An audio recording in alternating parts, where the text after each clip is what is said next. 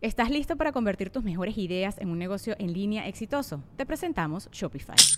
Tal vez no lo sabías, pero nuestro podcast More Than Mamis es un negocio y lo empezamos por supuesto para desahogarnos y hablar sobre la maternidad, no para convertirnos en expertas de ventas y del e-commerce. Así que sí, necesitábamos ayuda para vender nuestro merch y poner en marcha nuestra tienda. ¿Y cómo suena con Shopify?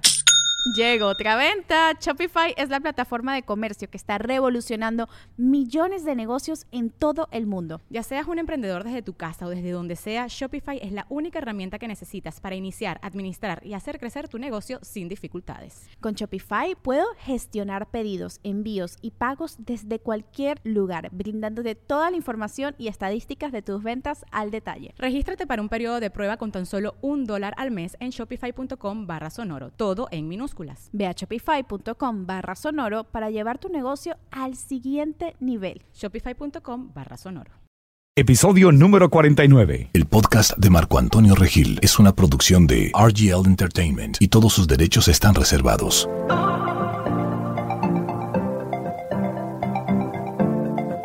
Bienvenidos al podcast de Marco Antonio Regil.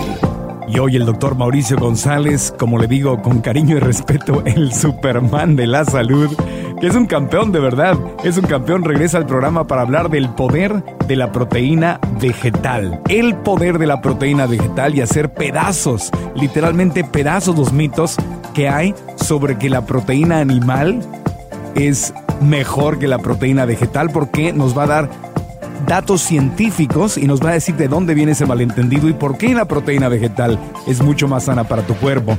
Además hay mucha gente que ni siquiera sabe que la proteína también se encuentra en los vegetales, que es un malentendido todavía más grande. ¿Cuáles son las ventajas de vivir una vida con una dieta basada en plantas? ¿Y cuál es el poder de la proteína vegetal? Cómo está relacionada con las enfermedades. Mucho que aprender hoy desde el punto de vista científico con el doctor Mauricio González, médico residente de medicina interna en el Metropolitan Center de New York Medical College. Es autor, es investigador y conferencista internacional y creador de la inversión médica Veggie Power. Un apasionado de la salud pública y en especial de los efectos de la nutrición basada en plantas en los latinos de Estados Unidos y de toda, toda, toda América, América Latina. Bueno, bienvenido. Mi querido Superman de la salud, qué gusto saludarte otra vez desde San Diego hasta Nueva York. ¿Ya hay más calorcito o todavía no?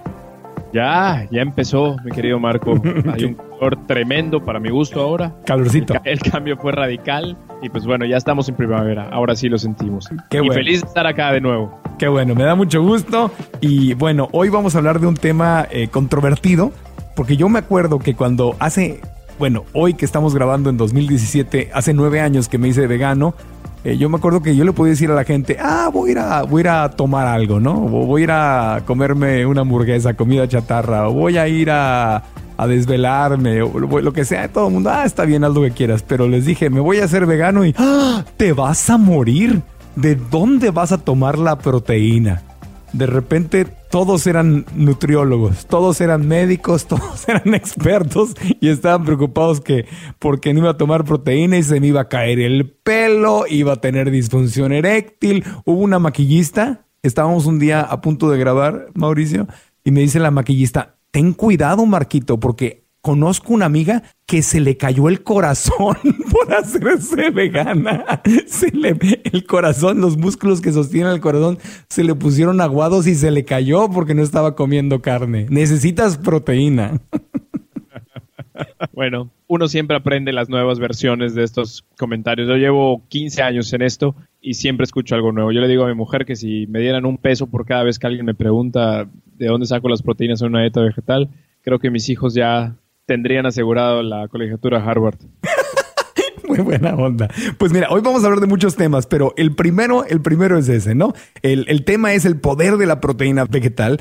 Y, y, la primera pregunta es esa, ¿verdad? Yo me haría vegetariano, yo me haría vegano, pero ¿de dónde voy a sacar la proteína? Y la gente se asusta y te abre los ojitos como si les fueras a poner gotas. Te dicen, ¿de dónde sacas la proteína o de dónde la sacaría yo? Claro, claro. No, para empezar, que no están solos. A mí en lo personal, Marco, me encanta escuchar esta pregunta. Y aunque parezca irónico, la realidad es que es un gran parte parteaguas para establecer una comunicación con alguien, ¿no? Y establecer esta postura que tenemos nosotros los que estamos preocupados por la salud de, las, de, Latinoamérica, de nuestro, país, de nuestro país o de la familia, etcétera, ¿no? Es como un excelente comienzo para hablar de los beneficios de una dieta vegetal. Ahora, antes de pasar a la pregunta que tú pones, eh, me gustaría establecer por qué pienso que este tema es vital, por qué pienso que este podcast, eh, especialmente este episodio, debe ser escuchado en todo Latinoamérica. Imagínate que tú tienes un amigo de 30 años cuyo padre falleció a causa de la diabetes tipo 2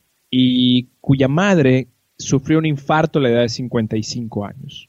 Y este amigo toma una decisión, Marco.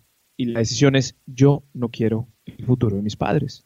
Este amigo empieza a investigar en fuentes sólidas, fidedignas, y encuentra lo que hoy sabemos, que una dieta vegetal puede prevenir, detener y revertir la diabetes tipo 2 encuentra que podemos revertir la enfermedad coronaria, encuentra que podemos prevenir en cierto porcentaje por lo menos 11 tipos de cáncer.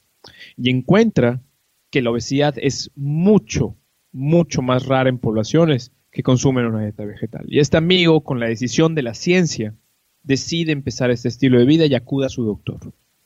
Y el doctor le dice, sí, sí, sí, todo está muy bien, pero no vas a encontrar la suficiente cantidad de proteínas en una dieta vegetal. Y te vas a poner débil. Y esta persona, cuyo futuro pudo haber sido brillante y cuya salud pudo haber sido salvada antes de que se presente la enfermedad, ya no va a suceder. Entonces pienso que este tema es vital porque literalmente podemos salvar el futuro de las generaciones venideras si podemos demostrarle al público en general que las proteínas de origen vegetal no solamente no son deficientes, sino que son sumamente eficientes. Muy bien. Eso, eso cubre una parte muy importante porque yo te lo confieso, cuando yo empecé a ser vegano, pues me dio miedo. Porque me vienen y me cuentan todas estas historias y yo no soy médico y yo no soy investigador y en esos tiempos había mucha menos información que la que hoy hay hoy en día en, a través de muchos influencers y a través de muchas organizaciones médicas y me dio miedo. Dije, oye, no, esto debe ser una locura. Entonces lo hice con mucho cuidado. Consulté a un médico que estuviera abierto a esta posibilidad, que no me dijera que me iba a morir, sino que estuviera abierto a esta posibilidad.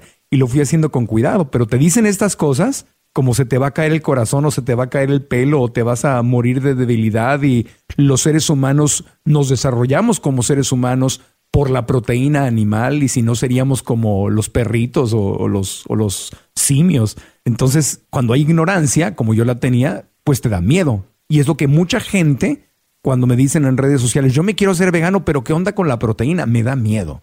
Claro. Y esto nada más está acentuando más la importancia de este podcast. Podemos resolver este tema el día de hoy. Me parece perfecto. Entonces empezamos con eso, con de dónde saco la proteína. Si me hago vegano o quiero empezar ese camino a minimizar la proteína de origen animal, a minimizar la carne, ¿de dónde saco la proteína? ¿La puedo sacar de, origen vegetal y de dónde la saco? Esta pregunta te la voy a contestar con una línea cronológica. Quiero asegurarme al 100% que las personas entienden por qué lo que el doctor Mauricio González está diciendo hoy en este podcast, qué razón científica tiene. Quiero decirles que los primeros estudios para saber cuánta proteína necesitamos los seres humanos comenzaron en 1910, Marco. ¿Ok? Estás hablando que llevamos un poco más de 100 años investigando este, este, tema. Y un par de investigadores de, de apellido Osborne y Mendel quisieron resolver este problema cerca de 1910, circa 1910, y lo que hicieron es que tomaron un grupo de ratas albinas y las separaron, en, las clasificaron en dos grupos. Al grupo A les dieron proteína de leche, de leche de vaca, ¿ok? Y al grupo B le dieron proteína de trigo, la gliadina, ¿ok?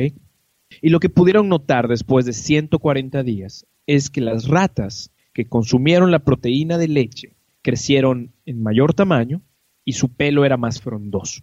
Entonces Osborne y Mendel dijeron, voilà, las proteínas de origen animal son de alto valor biológico, mientras las proteínas de origen vegetal son de bajo valor biológico. Y esto fue un golpe científico tremendo, porque esto se empezó a escribir en textos de medicina, textos de fisiología, ¿no?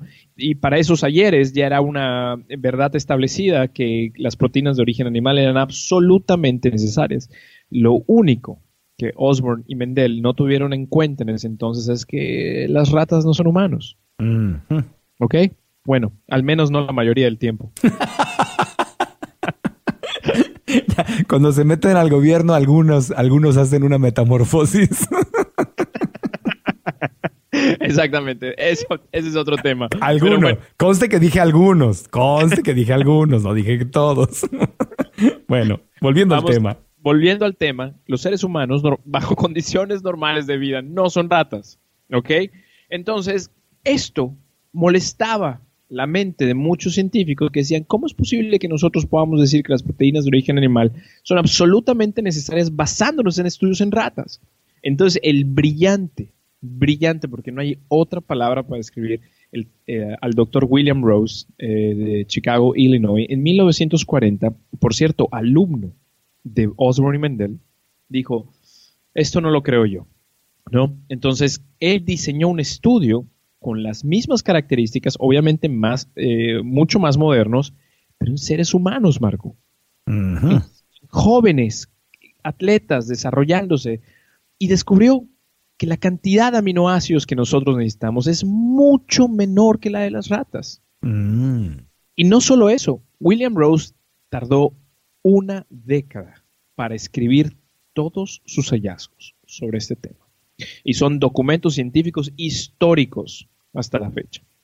Y lo que descubrió es que la cantidad de aminoácidos que, ne- que necesita un ser humano para prosperar se puede encontrar de manera muy fácil en alimentos de origen vegetal. Tú pensarías que pasando 60 años desde los descubrimientos del doctor William Rose, este tema ya estaría más que asentado. No, no lo está. Desafortunadamente los libros de texto se habían escrito, este conocimiento se pasó a través de generaciones y ha resultado ser un tema muy difícil de aclarar.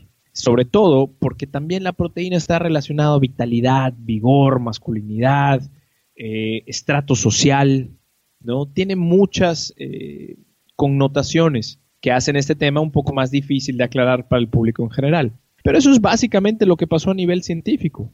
Después llega el grandísimo doctor Joe Millward, que el doctor Millward ha sido consejero de la FAO, de la OMS, y lo ha dicho papel tras papel, artículo tras artículo, comentarios en enciclopedias de nutrición. Y básicamente lo que el doctor Millward dice es, la calidad entre las proteínas de origen vegetal y origen animal es, es una cuestión fantástica, es un cuento de hadas. Las dos sirven para hacer crecer al cuerpo humano. Niños, jóvenes, atletas, etcétera, etcétera, etcétera. Entonces, científicamente es un hecho que las proteínas de origen vegetal pueden sostener y hacer prosperar al cuerpo humano. Esa es la primera verdad que tenemos que aceptar. Entonces tú no le ves ningún problema a alguien que cría a sus hijos, que alimente a un bebé desde chiquito con proteína vegetal únicamente. Ni siquiera, porque muchos dicen, ah, ok, eso ya de adultos puede ser, pero de niños tienes que darles proteína animal. Entonces tú no crees en eso, por lo que estoy entendiendo. No, no solamente no lo creo, lo sé que es verdad. Una cosa es creer y otra cosa es saber. Claro. Y en este aspecto es saber que las proteínas de origen vegetal son más que suficientes para hacer crecer a cualquier ser humano. Ahora bien, muchas personas dicen, eh, a veces no es suficiente. Realmente no es suficiente cuando el ser humano no come lo suficiente. Si tu consumo de calorías es normal, 2.000, 2.500, 3.000, de acuerdo a lo que tú gastas, las proteínas vegetales en esa cantidad de calorías deben ser más que suficientes. Deben ser más que suficientes. Cuando las dietas son restringidas en calorías, es cuando puede haber una falta de proteína. Pero no es por la proteína per se, sino por la falta de energía. Claro. Sobre todo las famosas dietas que muchas personas hacen de 700, 800, 900 calorías, imagínate. Sí. Eh, ahí es donde sí puede haber un déficit de proteínas importante, pero en términos generales, en términos prácticos, cuando consum- consumes suficientes calorías, no debe haber ningún problema. Ahora, quiero contestar la pregunta exactamente como me la pusiste. ¿Cuánto necesito? La Organización Mundial de la Salud, que es la que se encarga de normar todos estos estudios y darle cohesión y hacer estipulados que salen para que la población general mundial los lea, nos dice que lo necesario para hacer, para mantener un cuerpo sano son 0.8 gramos de proteína por kilogramo de peso. Esos son 56 gramos en un hombre adulto de 70 kilos de peso. ¿Lo puedes ir dando en libras también para la gente que escucha en Estados Unidos? Que... 150 libras. Para una persona de 150 libras, hombre, joven, 56 gramos de proteínas es más que suficiente. Sin embargo... A ver, espera, espera. Entonces, 150 libras, 56 gramos de proteína. Y en kilos, y en kilos eso sería 70 kilos o 150 libras, lo necesario son 56 gramos de proteína. Ok. Ahora bien, algunos estudios científicos modernos muestran que quizás sea buena idea incrementar un poco ese consumo de proteína para evitar lo que se llama sarcopenia en el viejo o en el anciano. la sarcopenia es la pérdida de masa muscular que se da con la vejez o a veces se da con algunas enfermedades crónicas. ¿no? Entonces, la Organización Mundial de la Salud ha visto que pues, muchos, muchos sujetos, obviamente a nivel mundial, padecen diabetes, eh, han fumado, han bebido. Entonces, cuando llegan a la vejez, la masa muscular está deprimida por dichas razones. Entonces, han habido muchos investigadores que muestran que quizás sea buena idea incrementar un poco el, consumo de proteína, pero ¿cuánto más? Estos investigadores muestran que es entre 1 a 1.2 gramos por kilo de peso. Eso sigue siendo aproximadamente 70 gramos a 70 gramos, 80 gramos al día. Ok, hasta ahí vamos bien. ¿no? Y, dijiste un hombre, eh, ¿te referías al hombre como, como un ser humano o, las mujeres necesitan menos o más proteínas? Las mujeres necesitan la misma cantidad, pero bueno, en términos generales las mujeres tienen 25% menos de masa muscular y además las mujeres pues deberían ser más delgadas que el hombre, por lo mismo que no tienen la cantidad de masa muscular que tiene el, el hombre. Entonces, un hombre de 70 kilos necesita eh, entre 56 gramos 80 gramos, de acuerdo con varios investigadores. ¿no? Vamos a darle un número redondo que la gente pueda entender, que pueda recordar. 60-80. De 60 a 80 gramos al día. Y una mujer necesita entre 45 a 70. Ok. Para todos los que están escuchando y si están apuntando, qué buena onda. Pero si van manejando, si van caminando, en las notas del programa en las notas del programa, marcoantonioregil.com, diagonal 049, que es el episodio que estamos transmitiendo, ahí van a estar todo esto. Todo esto, lo que está diciendo el doctor, esta tablita la vamos a poner ahí para que con calma ustedes puedan visitarla y la puedan leer y la puedan escribir o tomar una foto o bajarla, lo que quieran. Ok, así que no se estresen con estoy manejando y cómo lo voy a hacer para apuntar esta formulita. Entonces queda claro, hombres de 150 libras, 70 kilos, de 56 a 80 gramos, mujeres del mismo peso, de 45 a 70 gramos, porque tienen menos masa muscular y porque deben estar en teoría más delgadas que los hombres. Correcto. Y otro punto importante es que cuando los seres humanos van a una tienda de revistas moderna, abren revistas eh, de circulación mundial muy famosas donde, donde hablan de ejercicio, sabes, modelaje, etcétera, y ven que muchos entrenadores personales recomiendan 2 gramos eh, de proteína por kilo de peso. El doble de lo que tú nos estás diciendo. Y es totalmente falso. No hay institución seria, responsable, que se nutra de evidencia científica actual y revisada por pares que diga que necesitas 2 gramos por kilo de peso. 2 gramos por kilo. Eh, incluso si están haciendo, por ejemplo, el entrenador dice que yo quiero hacer masa muscular, quiero ponerme así como nuestro amigo Tori Washington, ¿no? Que ahí lo pueden buscar en Instagram, eh, que está todo musculoso. ¿Será por eso que están diciendo que, que comas más proteína? Para ponerte mamá Dolores, como decían. aquí, aquí realmente el punto es muy fácil de describir. Cuando tú consumes, cuando tú estás haciendo un programa de entrenamiento de hipertrofia o estás en el gimnasio porque quieres subir de masa muscular, un aspecto importante es que tienes que comer más, Marco. ¿Ok? O sea, tienes que comer más calorías totales. Sí. Y automáticamente al consumir más calorías totales, tú estás consumiendo más proteína. Sí. ¿Ok?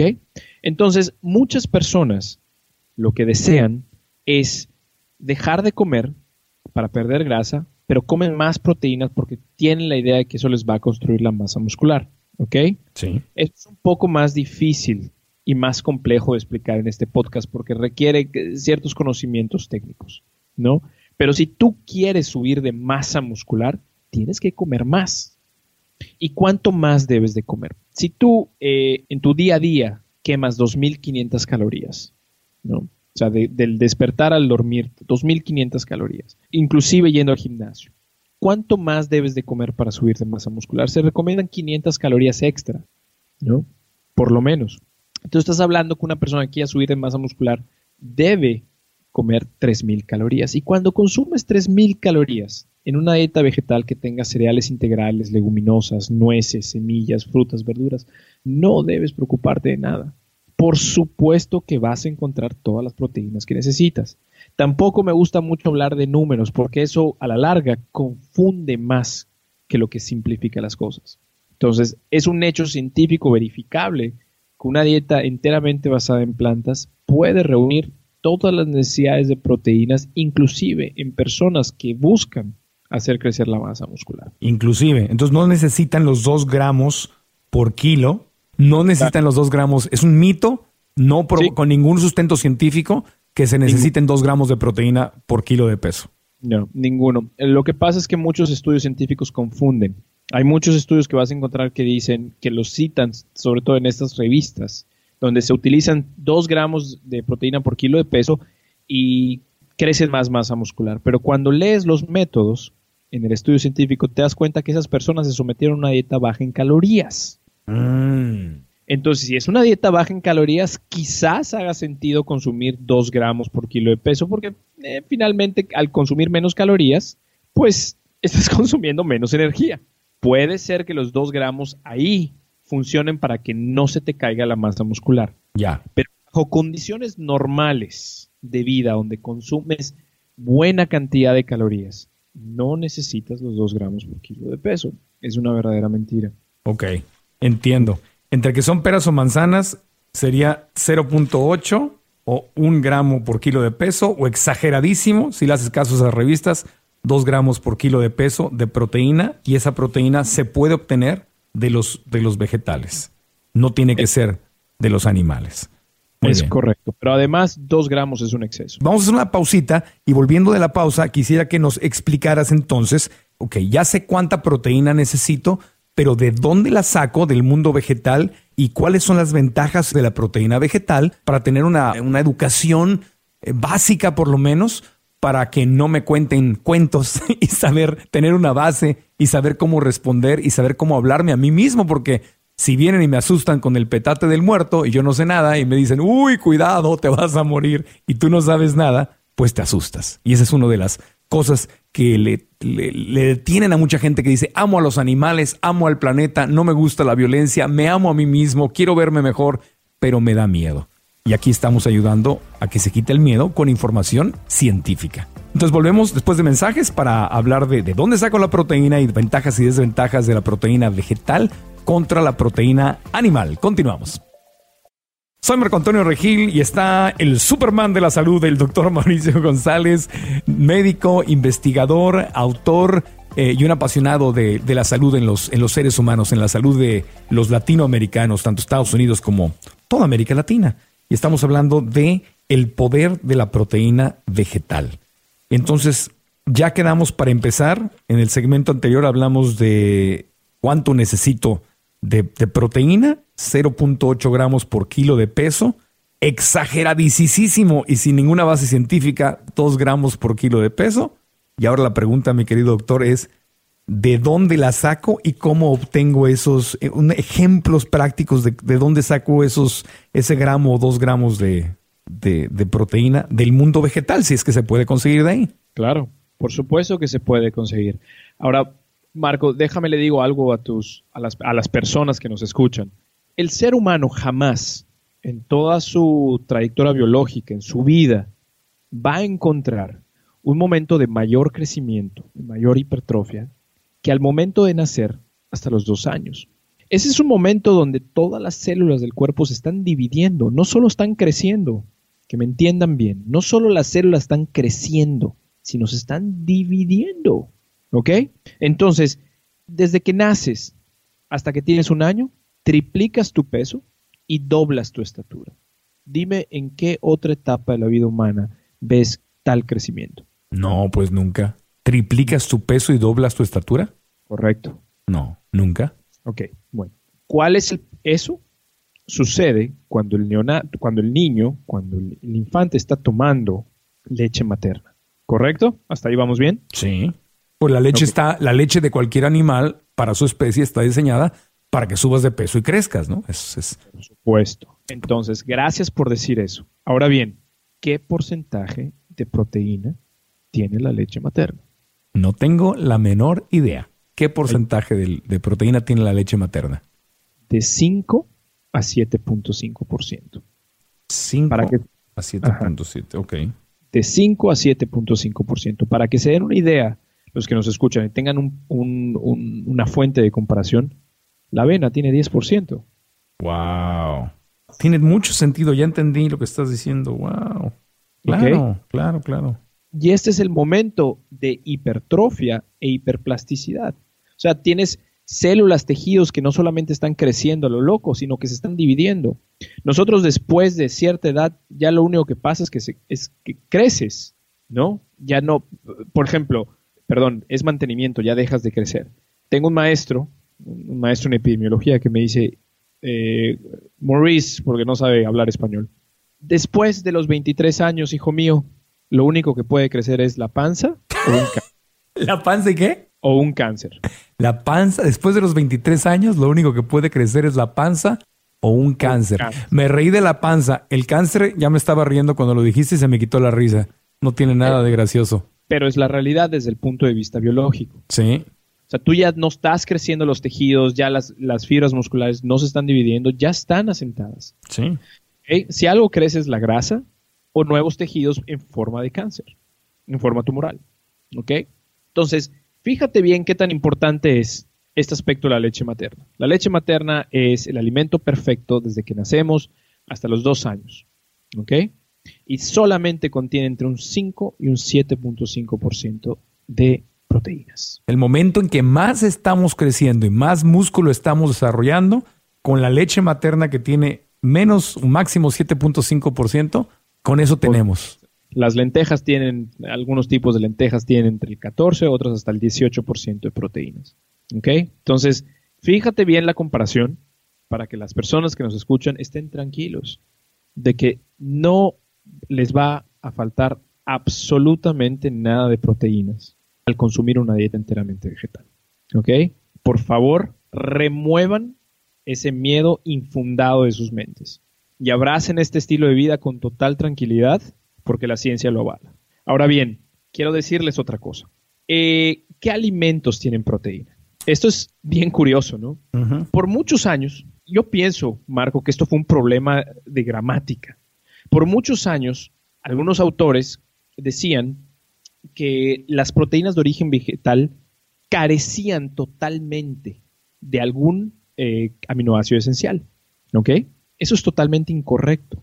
Carecen parcialmente, es decir, de algunos eh, aminoácidos esenciales tienen menos cantidad, pero no carecen al 100%. Tienen cierta cantidad todavía. ¿Ok? Yo creo que eso se perdió en las traducciones de libros a español, a francés, alemán, etcétera, y se hizo un revoltijo tremendo. Pero la realidad es que todas las plantas tienen ciertas cantidades de aminoácidos esenciales. Y antes de los años 80, nosotros pensamos que teníamos que combinar las proteínas vegetales para obtener aminoácidos esenciales de buena calidad que se parecieran a la leche, al huevo, a la carne. De hecho, la Organización Mundial de la Salud hasta los años cin- eh, 60, 70 recomendaba combinar hojas verdes con semillas, cereales integrales como el arroz integral con, eh, con frijoles, eh, por el estilo, ¿no? Hoy en día, con estudios, eh, con isótopos radioactivos, donde nosotros podemos ver cuál es el destino de las proteínas en el cuerpo humano, nos hemos dado cuenta de cosas preciosas, Marco. Por ejemplo, nos hemos dado cuenta de algo que obviamente ya hace muchos años las personas sabían que el cuerpo humano es sabio. El cuerpo humano puede almacenar aminoácidos esenciales en el músculo y en el hígado para suplirlos al cuerpo cuando les hace falta. Entonces, tú no tienes que combinar alimentos para obtener aminoácidos esenciales. El cuerpo lo hace por ti. Tú Ya. te tienes que preocupar de comer, punto y final. O sea, no tengo que preocuparme en, en cada alimento o en cada día de esa combinación, pero en, en el global, o sea, en mi semana, sí debo, sí me conviene combinar esos alimentos para que mi cuerpo esté tomando todos los aminoácidos esenciales en un buen balance. Por supuesto. Pero también te conviene tener un balance de alimentos no solamente por las proteínas, sino por las vitaminas, por los minerales, por la fibra y, y por otras razones, ¿no? Ah, claro, claro. No es solamente por las proteínas. Ya, entiendo. Entiendo. Y esa combinación, entonces, ¿cuál es? De, otra vez la misma pregunta, ¿de dónde saco la proteína? Eh, mencionaste las lentejas, mencionaste la avena. Obviamente, cuando dices lentejas, pues eh, podemos entender entonces que todo tipo de, de leguminosas, ¿no? Todos los, a mí que me encantan los frijoles. Y que, por ejemplo, a, la- a la gente de, de religión judía o quienes nos escuchan este, en el mundo, en el mundo árabe o tienen este, ascendencia libanesa o algo que comen mucho hummus o hummus, como lo quieran preguntar, que es, que lo quieran eh, pronunciar, perdón, que es el, el, el garbanzo, ¿no? Es el, el puré de garbanzo, que es delicioso y tiene muchísima proteína. Por supuesto. Y si además le agregas arroz integral, quinoa, avena, trigo entero, semillas de calabaza, eh, nueces, almendras, ¿ok? Inclusive verduras de hoja verde. Todo eso tiene proteínas, Marco. ¿Sabes? Espinaca, col rizada o kale, todas las, ¿La lechuga tiene algo de proteína o es pura agua? No, sí tiene algo de proteína, pero es muy poco, ¿no? Muy poco. Inclu- inclusive la, la papa tiene un poco de proteína. El sweet potato tiene un poco de proteína. Ahora, El camote, gente- sweet potato, el camote tiene un poquito de proteína. Es correcto. Ahora bien, la gente, pero se- es curioso porque se preocupa, pero dice, pero tiene poca. Bueno, ¿y quién nos dijo que comer mucha trae algún beneficio? ¿No? Ya les expliqué que de acuerdo a la Organización Mundial de la Salud, 0.8 gramos por kilo de, de peso de proteína es más que suficiente, ¿no? Hasta un gramo. Eso se refleja a que nuestra, la cantidad de proteína que nosotros debemos de consumir al día no debe exceder el 12%. Ah, el 12% del balance de mi comida. Eh, correcto. Es muy, Correcto. po- es muy bajo. Eso es lo que piensas tú. No, Eso digo, es lo eh, que pensamos la mayoría de nosotros, porque nos han vendido la idea de que tenemos que consumir 20, 30, 40% de proteína. Sí. Y sí, todas estas, todos estos productos vegetales, nueces, semillas, cereales integrales y, y particularmente leguminosas, tienen un buen contenido de proteína. Y si consumes estos alimentos regularmente, no debes tener absolutamente ningún problema. Es más, yo se los puedo decir a, lo que, a los que nos escuchan, los que me han visto hablar en, los, en mis seminarios médicos o en algún video de YouTube, etcétera, saben que soy una persona cuadrada. A mí todo me gusta con números, gráficas, etcétera. Yo sin eso no puedo vivir. me, da, me da certeza a mi vida. Bueno, es un científico. Estoy tan seguro de esto que les estoy diciendo que yo no mido ni siquiera la cantidad de gramos de proteínas que hay en mi comida. Estoy completamente seguro que estoy obteniendo los niveles necesarios de proteína que mi cuerpo necesita. Así de seguro estoy. Es- Eso es uno de, de muchos temas donde vivimos acarreando mitos, literalmente de un estudio de 1910, como dices tú, y que fue seguido por otros estudios que contradijeron a este estudio. O sea, de un estudio de ratas, de laboratorio. De ahí, de sale todo esto. Y bueno, me imagino, me imagino que los intereses también, como la industria de la carne, la industria de la leche, eh, la gente que vive de vender estas cosas, los, los restaurantes de comida rápida, todo esto, pues obviamente les conviene que esto esté ahí porque ese es el negocio. ¿Te acuerdas cuando te dije que algunas instituciones recomiendan consumir una, prote- eh, una cantidad de proteína de 1 a 1.2 gramos por kilo de peso porque puede prevenir la sarcopenia, ¿verdad? Sí. Esos, esos estudios han sido fundados por industrias que tienen intereses en estos tipos de alimentos. La razón por las que las menciono en tu podcast es porque la metodología que usaron es buena. Pero qué tanto está manchado con los intereses de la industria, Hmm, no lo sabemos. Sí. Lo que sí es que la Organización Mundial de la Salud es, eh, tiene pocos intereses. Tiene pocos porque, bueno, vive de las donaciones gubernamentales, etcétera. Y estos son los que año con año, desde hace por lo menos 35, 40 años, han dicho que son 0.8 gramos por kilo de peso y no han movido su opinión, ni un ápice. Y aún así, que le creyeras a los otros estudios, sigue siendo mucho más bajo de la creencia popular. Por supuesto. Aún así, vamos a decir que los otros este, fueron, financiaron esos estudios y que fueron unos santos y que nada más regalaron el dinero para que financiaran los estudios y no hablaron con los científicos que hicieron los estudios y no les dijeron, ok, haz, haz, haz, haz lo posible porque salga más. Yo te estoy patrocinando. Vamos a decir que eso no existió y que fue una limpieza, transparencia, no hubo corrupción, no hubo ningún interés. Aún así, sigue siendo un porcentaje bajo comparado con lo que creemos que tenemos que comer. Y con el mito además de que solamente sale de la, de la carne. Sí, exactamente, ¿no? Exactamente. Y además el trabajo del marketing, el trabajo del marketing es primoroso, ¿no? Estas personas realmente conocen lo que motiva a los seres humanos, cómo hacernos unas máquinas emocionales de respuesta. Les tienes que dar crédito a estas personas. realmente saben su trabajo, ¿no? Por ejemplo, saben que estos han habido muchos estudios que han demostrado que, la industria de los lácteos eh, saben que no tenían que hablar de muchos beneficios de la leche. Lo único que tenían que hacer era ligarla al calcio y hablar de qué tan importante es el calcio. Y eso era más que suficiente. Y el estar constantemente ligando la leche con el calcio, tarde o temprano, se iba a crear un engranaje en la mente humana, donde automáticamente se vincularan estos dos, la leche y el calcio. Y sería un pensamiento tan inamovible que la persona cuestionaría hasta inclusive hasta los científicos.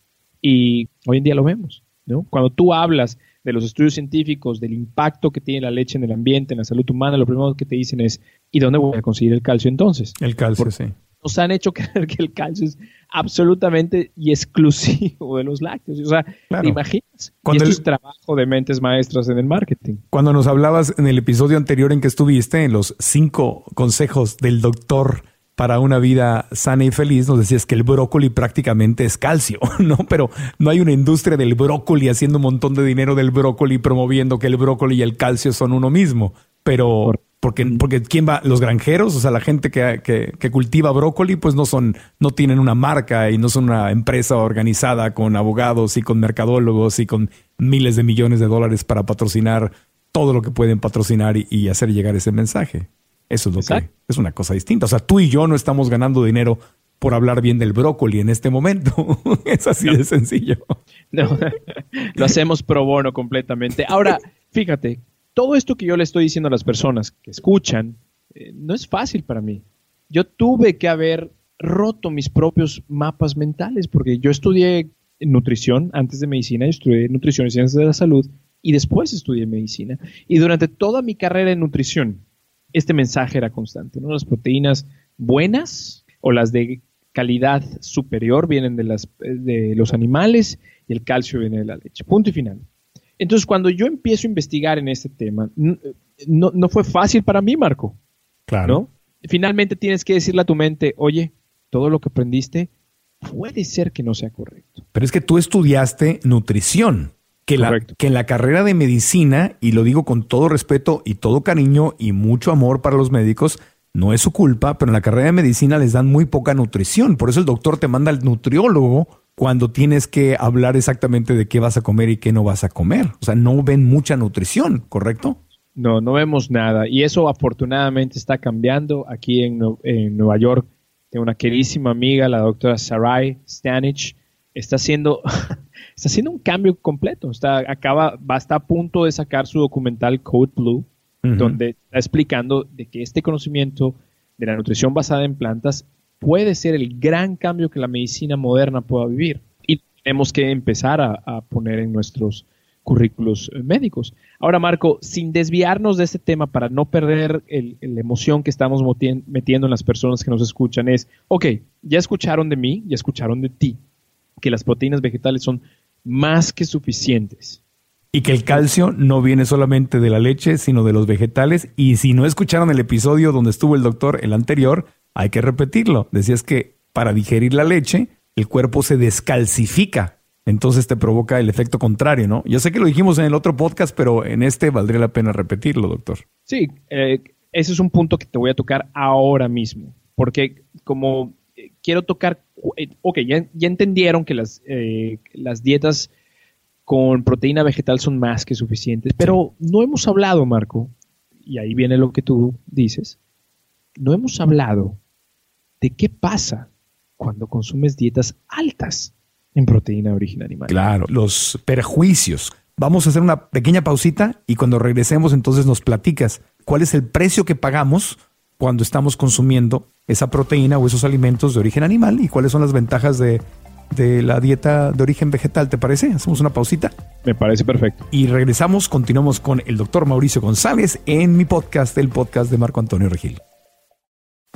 Soy Marco Antonio Regil, continuamos con el podcast. Hoy el tema es el poder de la proteína vegetal con un experto en la materia, médico, investigador, experto en nutrición, el doctor Mauricio González, hablando de, estos temas tan interesantes y haciendo pedazos los mitos, mi querido doctor, los mitos. Esta información, ojalá la hubiera yo tenido cuando era adolescente. Me da gusto tenerla hoy, pero bueno, me da gran gusto que la gente que esté escuchando, no importa qué edad, estemos aprendiendo juntos sobre este tema, doctor. Qué bueno, Marco. La verdad que el trabajo que haces es fenomenal. Ahora, sin retrasar, nuestra meta es, repitiendo, ya hablamos que las dietas que contienen proteína de origen vegetal son más que suficientes para mantener el correcto crecimiento del cuerpo humano. Ahora bien, ¿cuál es, cuál es el beneficio de consumir dietas, de origen, eh, eh, dietas que contengan proteína de origen vegetal versus dietas con proteína de origen animal. Entonces, aquí viene un punto tan fuerte que esto puede hacer y motivar que las personas empiecen a adoptar una dieta basada en plantas, porque no solamente es asegurarles que la proteína vegetal es, suficiente es buena y me va a ayudar en el crecimiento de mi cuerpo, sino es también dejar de consumir un alimento pernicioso, ¿ok? O alimentos perniciosos como los alimentos de origen animal.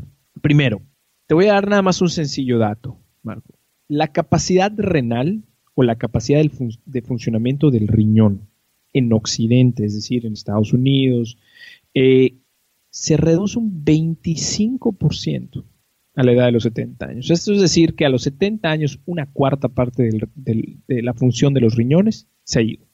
Y la razón es muy sencilla. Son las dietas que se comen en Occidente que son altas en proteína de origen animal. Wow. De hecho, estudios han demostrado que nosotros, consecuencias que, atentan contra la vida, como la, insuficiencia renal crónica, puede ser retrasada, no puede ser curada porque esa parte del riñón ya está muerto, no hay nada que hacer. Pero se pueden retrasar consecuencias fatales si el paciente adopta una dieta con proteína vegetal. Y estos son documentos científicos que lo demuestran. Y hay cada vez más gente eh, que es diagnosticada de cáncer y que ya en muchos lugares donde tratan el cáncer están empezando a recetarles junto con la quimioterapia, junto con sus tratamientos, los ponen en una dieta de origen vegetal. Está empezando a suceder más. Todavía no es en la mayoría de los lugares, pero está empezando a suceder por lo menos en Estados Unidos. Por supuesto, y va a seguir sucediendo más porque cada vez invertimos más dinero en la investigación científica de los efectos de esta dieta. ¿No? Y, hay otro punto importante, que afortunadamente los tratamientos de cáncer en la medicina han mejorado muchísimo, ¿no? Ya, ya no solamente es la quimioterapia esta destructora, sino ya hay medicamentos biológicos, todo está cambiando, ¿no? Pero este es un dato importante que te estoy diciendo, Marco. De los riñones. nosotros podemos detener el daño supuestamente cronológico que nuestros riñones viven al adoptar una dieta que tenga proteína de origen vegetal. ¿Ok? Esa es una muy importante. Otra es repetir, el exceso de proteína animal daña los huesos. Los huesos. A través de todo el mundo, Marco, a través de todo el mundo. Estoy hablando de países con, desde Australia hasta la India, hasta Túnez, México, Nueva Zelanda, o sea, a través del planeta, ¿no? Las personas que consumen más proteína animal tienen una mayor tasa de fracturas de cadera. Es más, aquí anoté en, un cuaderno donde pongo la bibliografía que quería platicarles en el podcast, que estos estudios han sido eh, llevados a cabo en Estados Unidos, Canadá, Noruega, Suecia, Australia y Nueva Zelanda. O sea, países más distintos no puede ser. y es concluyente que entre más consumo de leche, queso, mantequilla, carne, pollo, pescado, mayor, mayor tasa de fracturas de cadera. Claro. Y ahí, es, ahí, es, donde está la enorme contradicción que decíamos la vez pasada. Si Estados Unidos, Estados Unidos es el, que país, el país que más lácteos consume en el mundo, a menos que esté yo equivocado, pero es lo que he leído.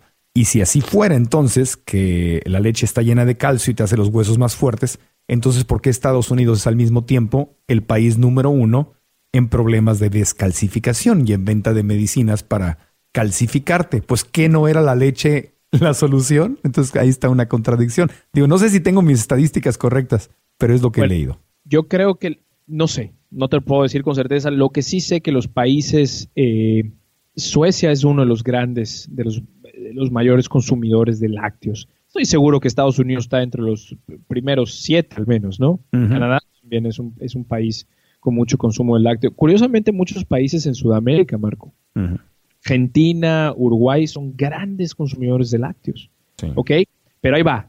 Ya les dije, a través del mundo, la mayor, el mayor índice de fracturas de cadera se da en personas que consumen mayor proteína animal. ¿Ok?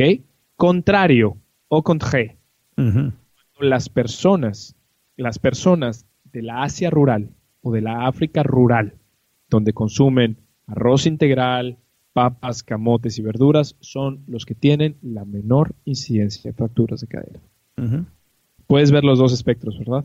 Sí, son países incluso con menos dinero. Porque podrías pensar entonces que a más dinero, pues claro, a más dinero más carne consumen.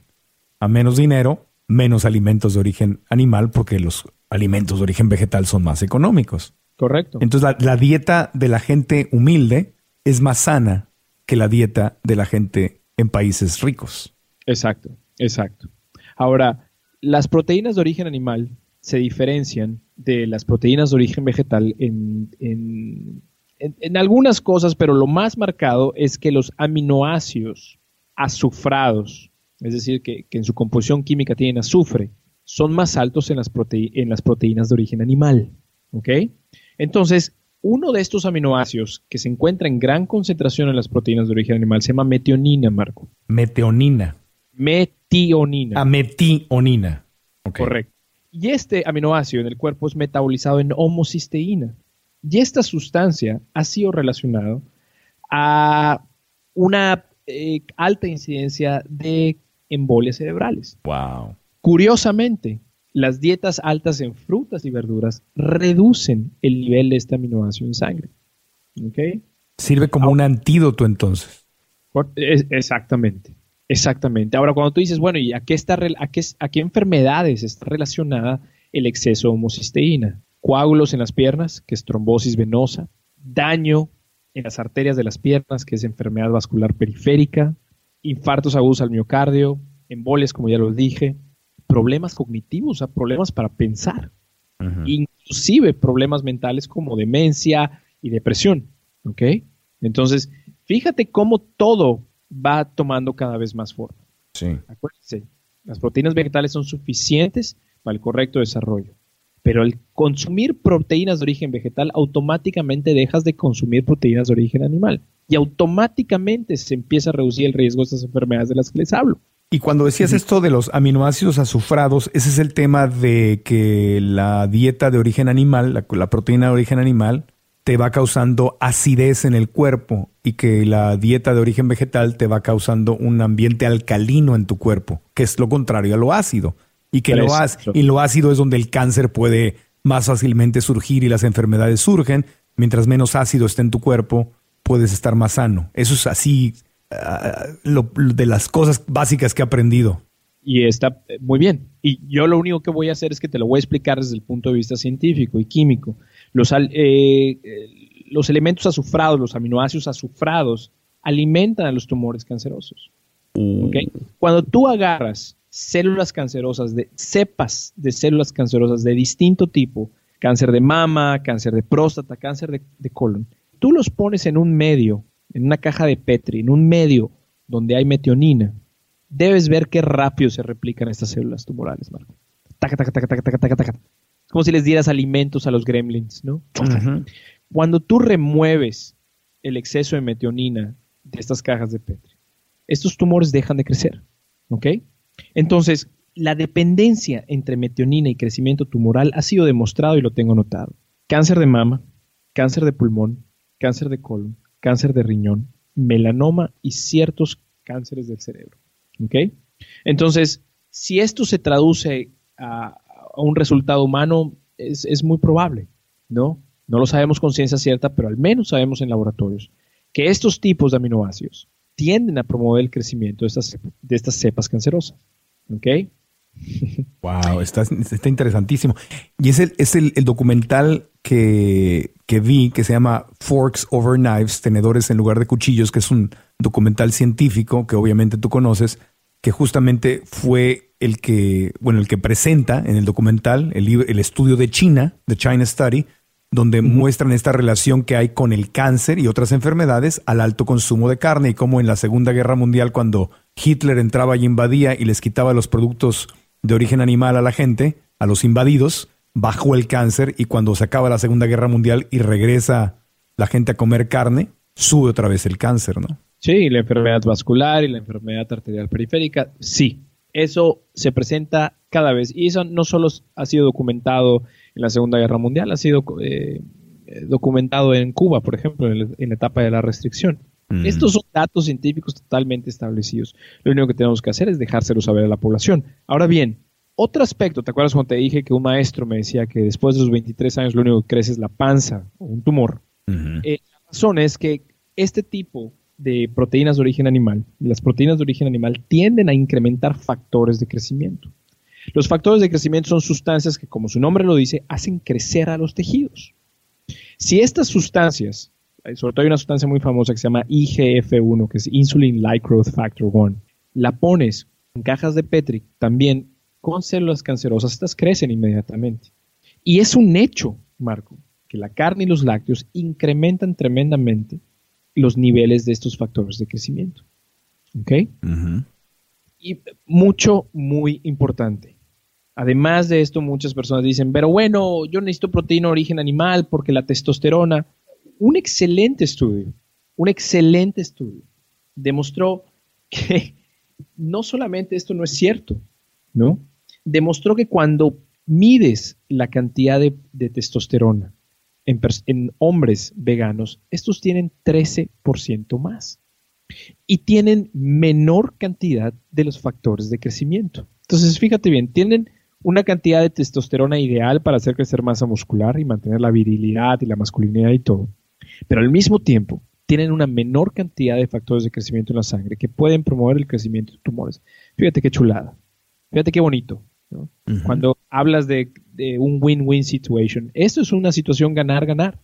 Mantienes tu crecimiento, mantienes tu forma física y además reduces la, potencial incidencia de tumores. ¿Qué tal? No, pues una, es una maravilla. Es una, es una maravilla. Te agradezco porque me estás ampliando el, el conocimiento de una forma muy, muy especial y me da una... Fíjate, yo incluso llevo nueve años de gano y, y me siento mucho mejor que hace nueve años, estoy feliz, pero esta información de la forma en que me la estás planteando y con la confianza de saber que eres un científico, me da mucha tranquilidad, me da más tranquilidad, porque nunca falta por ahí el que te dice cosas contrarias. Entonces nunca había escuchado una explicación tan clara, tan sencilla de entender, tan directa sobre este, sobre este tema de la, de la proteína. Y, y, no sabes qué bien me siento de llevar nueve años de no, de no estar consumiendo proteína animal. Digo, wow, qué bueno, qué bueno. Yo, yo sé que no hay ninguna garantía que a un vegano, pues siempre va a haber un porcentaje de gente que, que le puede dar una de estas enfermedades, pero disminuye las posibilidades. Ahora, lo que es cierto es que cuando a un vegano, a un vegetariano le llega a pasar algo bueno, se hace un escándalo, ¿no? Es uno. Y todos los días hay cientos de miles o millones de personas que están viviendo cánceres y depresiones y problemas, un montón de carnívoros anémicos y todo, pero llega a pasar algo de esto a un vegano o un vegetariano, como a Robin Williams, ¿no? Que era vegetariano y se muere y bueno, ah, no, es que los vegetales lo mataron. es un caso entre por los millones que suceden del otro lado. Por supuesto, y para eso existe la ciencia. Por eso cuando yo doy mi seminario siempre muestro artículos científicos, siempre hablo con la verdad. No trato de ensalzar los beneficios de una dieta vegetal y trato de y trato de esconder algunas otros potenciales eh, cuestiones que tenemos que tener en cuenta, ¿no? Trato de ser abierto, trato de poner las cosas como son, pero lo que nosotros debemos entender, Marco, es que la ciencia no es la élite. La ciencia, de hecho, es el mejor regalo que la sociedad tiene, ¿no? Es tratar de acercarnos a una certeza sobre un tema que potencialmente nos puede cambiar la vida. Y la ciencia ha dicho y ha demostrado que una dieta vegetal puede literalmente cambiar el curso de nuestra nación. Literalmente. Hace un poco de, más de un mes me pidieron que escriba una perspectiva científica para una revista médica de, la línea de hospitales en las cuales estoy en Nueva York. El journal se llama Urban Medicine. Ajá. Medicina urbana.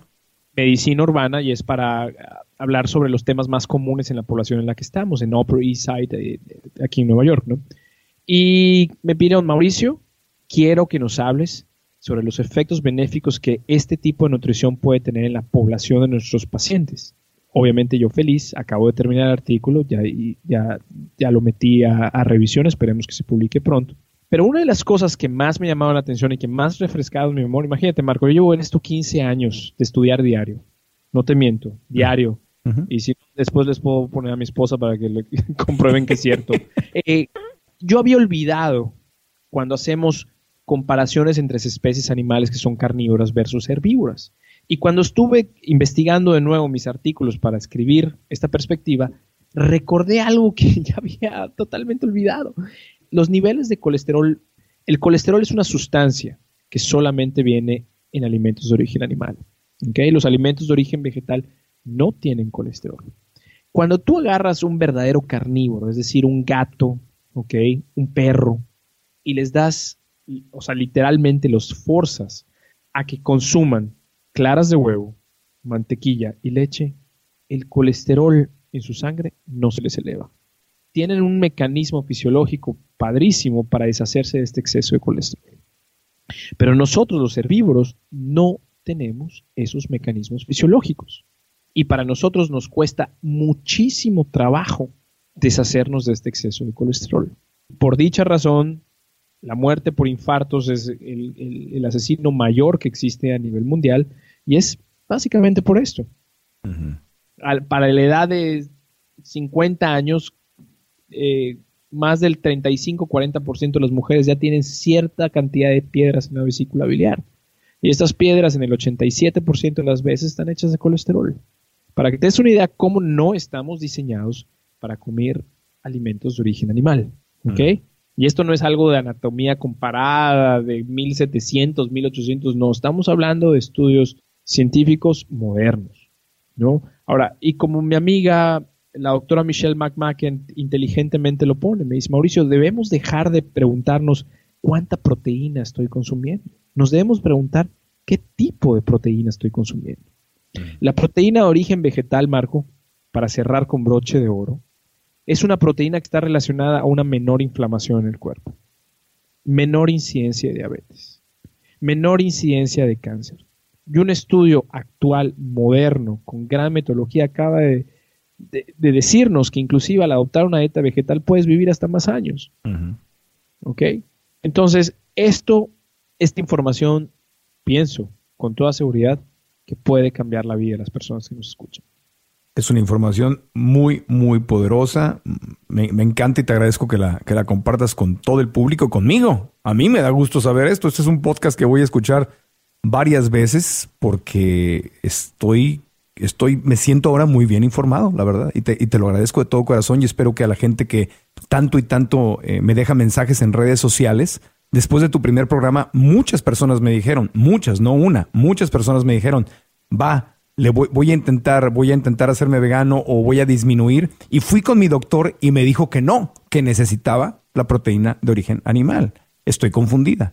Y, o confundido. Este podcast, este podcast les está dando una respuesta. Y dicho con todo respeto, con todo respeto para los médicos que dicen eso, no lo dicen con mala intención, simplemente es que no han estudiado nutrición. En la escuela, en la carrera de medicina está cambiando, como dices tú, y qué bueno que esté cambiando, pero la mayor parte de los médicos no han recibido una educación en nutrición. No es, no es lo suyo, no los preparan para eso. Y tú los puedes ver, tristemente.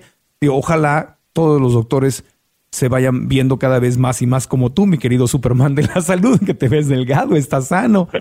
Pero muchos médicos no, se ven sanos, pues. cuando estuve con mi mamá, que me tocó muchas veces estar en terapia intensiva, en el hospital y, y pasaba, y yo veía a los médicos, se salían a, a fumarse un cigarro, están panzoncitos, cansados, desvelados, echándole todas las ganas a la vida, pero ellos mismos sin una información, como que te, como que los entrenan para curar problemas, para, para reaccionar una medicina como reactiva, operar, mandar medicinas, curar el problema, pero no es este tema de la medicina preventiva que evita que llegues al problema. Es algo que me da gusto saber que está cambiando, pero pues tenemos que ser muy claros y, ver de dónde tomamos la información que, que, nos están dando. Entonces, si tu doctor se, se paniquea, ¿qué le recomendarías a un paciente? A un paciente que su doctor le... Eh, tú vas como paciente con toda confianza y le dices, oye, eh, voy a hacerme vegano, escuché que esto era lo mejor para mí, escuché todas estas cosas y el doctor me dice, no, no, no, no, no, no, no, la, proteína es necesaria, te vas a enfermar.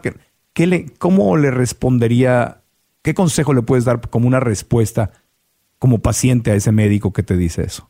Durante muchos años, cuando tenía mi práctica privada en México, eh, cuando tenía, obviamente tú, para empezar, yo soy un médico tradicional, ¿no, Marco? O sea, conozco medicinas, conozco procedimientos, eh, imagenología, ultrasonido, todo eso lo conozco y lo uso y tiene su valía. ¿okay? Entonces tú, tú te mueves en un medio donde vives con colegas. Tú no puedes hacer todo, tienes que tener colegas que son especialistas en el corazón, en el hígado, etcétera. Todos tenemos que convivir juntos y, y son eh, refuerzos valiosísimos en la búsqueda de la salud de un paciente. Claro. Entonces, cuando yo a veces mandaba a un, a un paciente para que le checaran algo, ¿no? de lo cual yo no era experto, como se debe hacer. Bueno, la mayoría de ellos me conocían personalmente y saben que soy una persona sensata, ¿no? No exagero. Entonces me pedían informes y yo con el gusto del mundo, Marco, en un sobre les mandaba evidencia científica por lo cual estaba recomendando a mi paciente una dieta basada en, en plantas, ¿no? Y la mayoría de las veces, Marco, y no quiero, no quiero pecar de pretencioso, la mayoría de las veces mis colegas recibían esta información con agrado. Y yo pienso, y lo que llegué a pensar en ese momento es que todos somos iguales, ¿no? Y lo que necesitamos al final del día es educación. Sí. Y si yo la tengo, si yo gozo de este conocimiento, de este pequeño conocimiento, mi deber es expandirlo y diseminarlo en mis colegas también. Entonces, eso era lo que yo hacía, les hablaba, eh, no sé si yo te he dicho esto, Marco, pero mis primeras conferencias, la mayoría de mis conferencias siempre han sido para el, personal de salud, médicos, enfermeras, nutriólogos. Así fue como empecé mi carrera. Y, es, y era un público difícil. Lo sigue siendo, ¿no? Eh, caras de molestos, cuadrados, etcétera. Entonces yo aprendí a moverme en esas aguas. Aprendí a exponerles la ciencia, la metodología científica para irlos convenciendo poco a poco. Y he visto en el transcurso de mi carrera que sí aprendemos. Yo pienso que lo que debemos hacer es lo que estamos haciendo cada vez más, eh, tratar de expandir este conocimiento de manera seria, ¿no? Amena, divertida, pero siempre con responsabilidad. Yo creo que esa es la cura. Claro. Entonces, ¿qué le digo a mi doctor? Doctor, gracias. Gracias. No, gracias por compartir lo que dice. Y, y ya. O sea, no le discuto, porque no voy a poder discutirle. Correcto, Ni no le vas papel. a poder discutir. Okay. No le vas a poder. Y eso no solo se presenta en el mundo de la nutrición, se presenta en todos lados, ¿no? Tú puedes, tú cuando hablas con un cardiólogo de 39 años y hablas con un cardiólogo de 70 años, vas a encontrar visiones totalmente distintas. Ya se me ocurrió.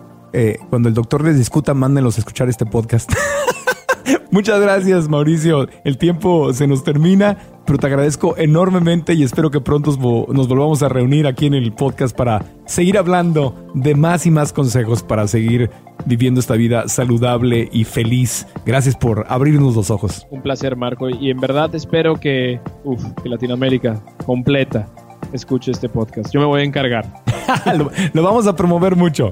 El poder de la proteína vegetal. Compártanlo en sus redes sociales, recomiéndenlo, escúchenlo varias veces, aprendamos juntos. Gracias, doctor. Un placer, Marco. Hasta luego.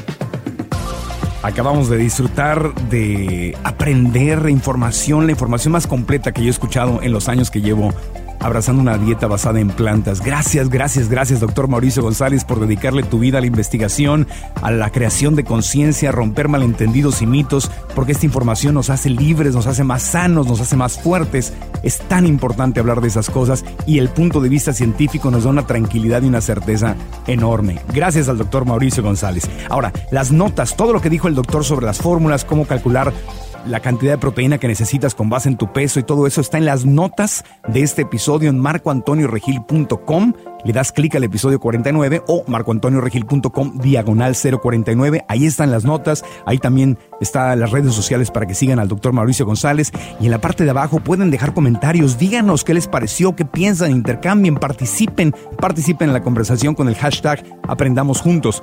También, por cierto, si nos escuchas en iTunes, Stitcher, Google Play o cualquier plataforma de podcast, ahí puedes darnos un review o una reseña de cinco estrellas. Dile a la gente por qué te gusta este programa para que más y más personas lo escuchen. Y desde mi sitio, desde marcoantonioregil.com, compártelo. Comparte el episodio en tu Facebook y en tu Twitter para que le lleguemos a más y más gente. Por favor, hazlo. Suscríbete para que recibas mis correos electrónicos. Será un gusto seguir en contacto y nos estaremos escuchando en la próxima edición de este podcast, el podcast de Marco Antonio Regil, dedicados con pasión y con amor a la salud física, a la salud mental, a la salud emocional, a las cosas que nos hacen crecer y que nos liberan para ser tan felices como estamos diseñados para ser. Aprendamos juntos. ¿Estás listo para convertir tus mejores ideas en un negocio en línea exitoso? Te presentamos Shopify. Tal vez no lo sabías, pero nuestro podcast More Than Mamis es un negocio y lo empezamos por supuesto para desahogarnos y hablar sobre la maternidad, no para convertirnos en expertas de ventas y del e-commerce. Así que sí, necesitábamos ayuda para vender nuestro merch y poner en marcha nuestra tienda. ¿Y cómo suena con Shopify? Llegó otra venta. Shopify es la plataforma de comercio que está revolucionando millones de negocios en todo el mundo. Ya seas un emprendedor desde tu casa o desde donde sea, Shopify es la única herramienta que necesitas para iniciar, administrar y hacer crecer tu negocio sin dificultades. Con Shopify puedo gestionar pedidos, envíos y pagos desde cualquier lugar, brindándote toda la información y estadísticas de tus ventas al detalle. Regístrate para un periodo de prueba con tan solo un dólar al mes en shopify.com barra sonoro, todo en minúsculas Ve a shopify.com barra sonoro para llevar tu negocio al siguiente nivel. Shopify.com barra sonoro. ¿Estás listo para convertir tus mejores ideas en un negocio en línea exitoso? Te presentamos Shopify. Tal vez no lo sabías, pero nuestro podcast More Than Mamis es un negocio y lo empezamos por supuesto para desahogarnos y hablar sobre la maternidad, no para convertirnos en expertas de ventas y del e-commerce. Así que sí, necesitábamos ayuda para vender nuestro merch y poner en marcha nuestra tienda. ¿Y cómo suena con Shopify? Llegó otra venta. Shopify es la plataforma de comercio que está revolucionando millones de negocios en todo el mundo. Ya seas un emprendedor desde tu casa o desde donde sea, Shopify es la única herramienta que necesitas para iniciar, administrar y hacer crecer tu negocio sin dificultades. Con Shopify puedo gestionar pedidos, envíos y pagos desde cualquier lugar, brindándote toda la información y estadísticas de tus ventas al detalle. Regístrate para un periodo de prueba con tan solo un dólar al mes en shopify.com barra sonoro, todo en minúsculas Ve a shopify.com barra sonoro para llevar tu negocio al siguiente nivel. Shopify.com barra sonoro. ¿Quieres regalar más que flores este Día de las Madres? The Home Depot te da una idea. Pasa más tiempo con mamá plantando flores coloridas, con macetas y tierra de primera calidad para realzar su jardín. Así sentirá que es su día todos los días. Llévate tierra para macetas Bigoro por solo $8.97 y crece plantas fuertes y saludables dentro y fuera de casa. Recoge en tienda y sigue cultivando más momentos con mamá en The Home Depot. Haces más, logras más. Más detalles en homedepot.com diagonal delivery.